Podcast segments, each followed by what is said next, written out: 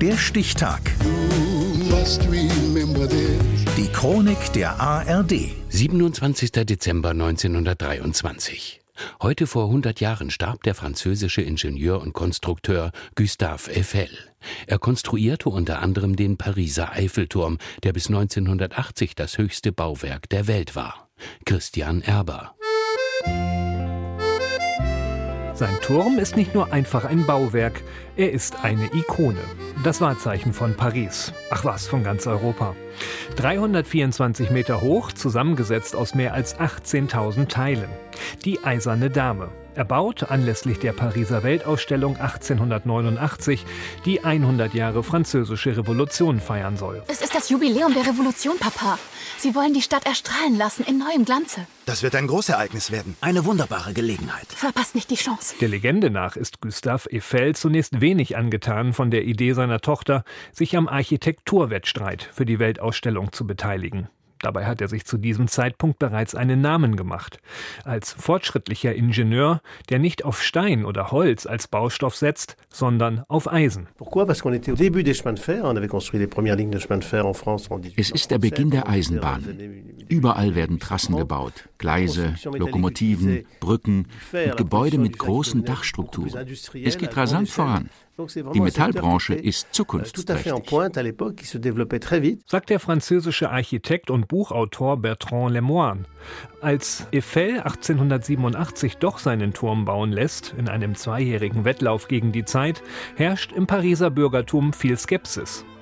Und das klingt dann so oder ähnlich. Widerliche Säule aus verschraubtem Blech. Tragischer Laternenpfahl. Glorie des Eisendrahts. Turm unserer lieben Frau vom Trödelmarkt. Doch die Kritik perlt an Eiffel ab.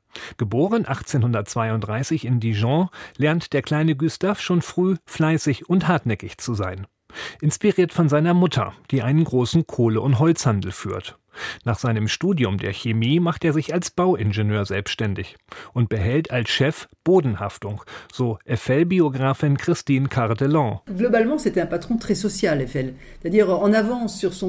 Er ist ein sozial eingestellter Chef, achtet sehr auf die Arbeitsbedingungen. In Bordeaux fällt ein Arbeiter in die Garonne. Er kann nicht schwimmen. Eiffel ist ein guter Schwimmer. Er springt hinterher und rettet ihn. Aber Eiffel fürchtet seinen Namen. 1877 bittet er seinen Vater in einem Brief: Schick mir doch bitte rasch Schriftstücke zu unserem Doppelnamen Bönnighausen, genannt Eiffel. Das stört mich schon lange und momentan besonders. Denn er weiß, sollten die Franzosen dahinter kommen, dass seine Wurzeln im Land des verhassten Erzfeindes liegen, hätte er derartige Prestigeaufträge kaum erhalten. Entsprechend verwischt er die Spuren seiner deutschen Ahnen und lässt seinen Namen auf Eiffel verkürzen. Sein unternehmerisches Glück verlässt ihn, als er sich als Zulieferer am Bau des Panama-Kanals beteiligt.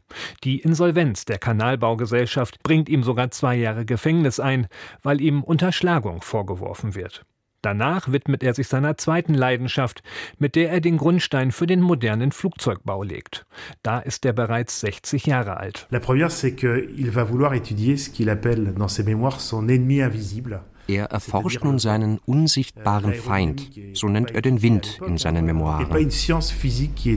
Weiß Benoit Blanchard, langjähriger Direktor des Instituts für Aerodynamik, das Eiffel im stolzen Alter von 80 Jahren gründet. Zehn Jahre später stirbt er. Das war heute, vor genau 100 Jahren. Der Stichtag. Die Chronik von ARD und Deutschlandfunk Kultur. Produziert von Radio Bremen.